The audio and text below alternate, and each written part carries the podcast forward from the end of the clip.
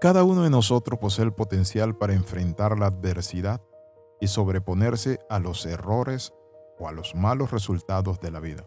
Podemos aprender a ver estos momentos como victorias potenciales, momentos que nos brindan la oportunidad de aprender, pero también de crecer. Bienvenido al devocional titulado Crisis en la familia.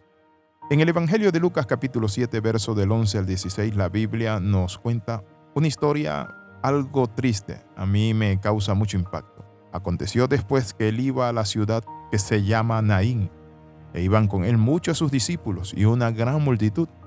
Cuando llegó cerca de la puerta de la ciudad, he aquí que llevaban a enterrar a un difunto, hijo único de su madre, la cual era viuda, y había con ella mucha gente de la ciudad.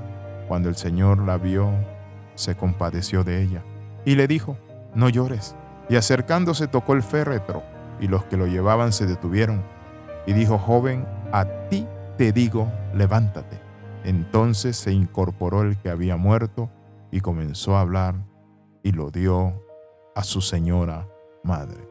Cuando hablamos de las crisis familiares son dificultades, problemas, situaciones, necesidades, situaciones que traen conflicto y que parecen dividir a la familia.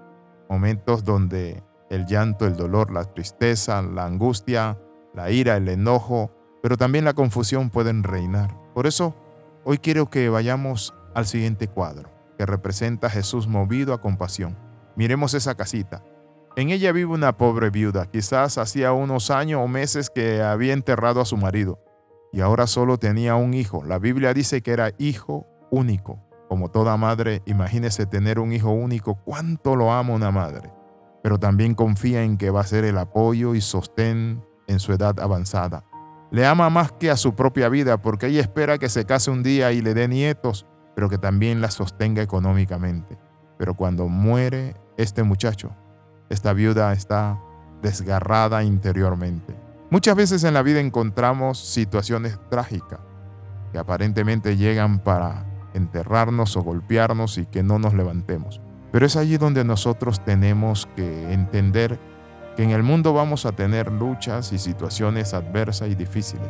Pero aunque nosotros estemos golpeados por esas situaciones, es importante conocer algunos principios para salir de ese momento de angustia, de pena y de conflicto familiar.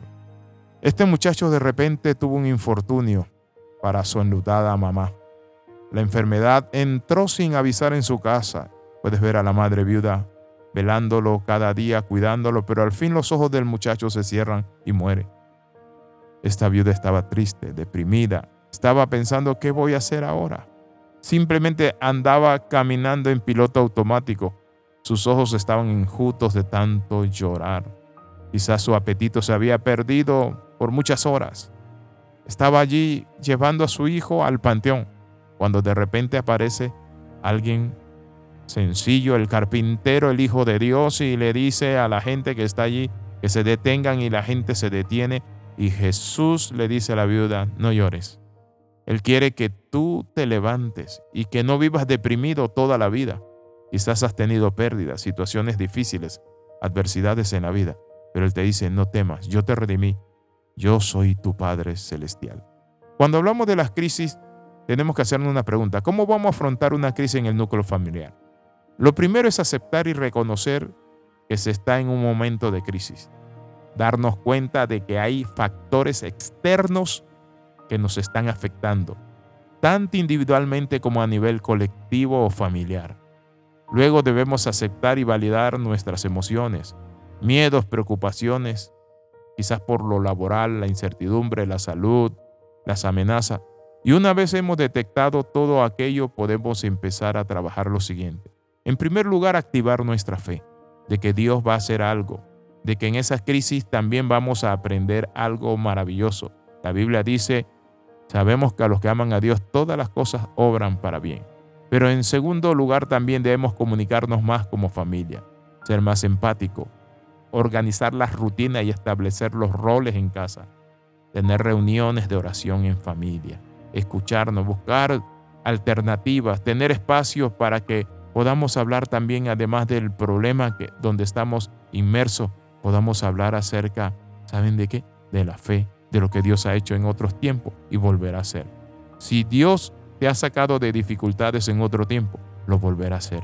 Pero necesitas ser un hombre y una mujer de fe, ser flexible, levantarte en el nombre de Jesús, no dejarte avasallar por el enemigo, por la circunstancia, como tú la veas, no dejarte amedrentar por el temor o el miedo, porque Dios te dice, yo soy tu Dios quien te sostiene de tu mano derecha.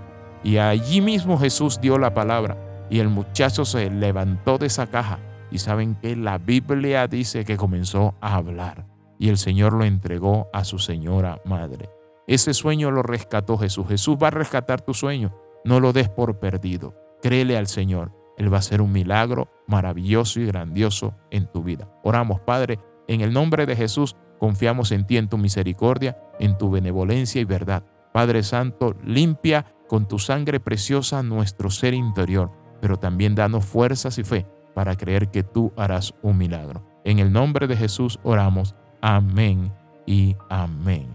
Dios les bendiga, les saluda el capellán internacional Alexis Ramos. Escríbanos al más 502 4245 6089. Bendiciones del Dios Altísimo.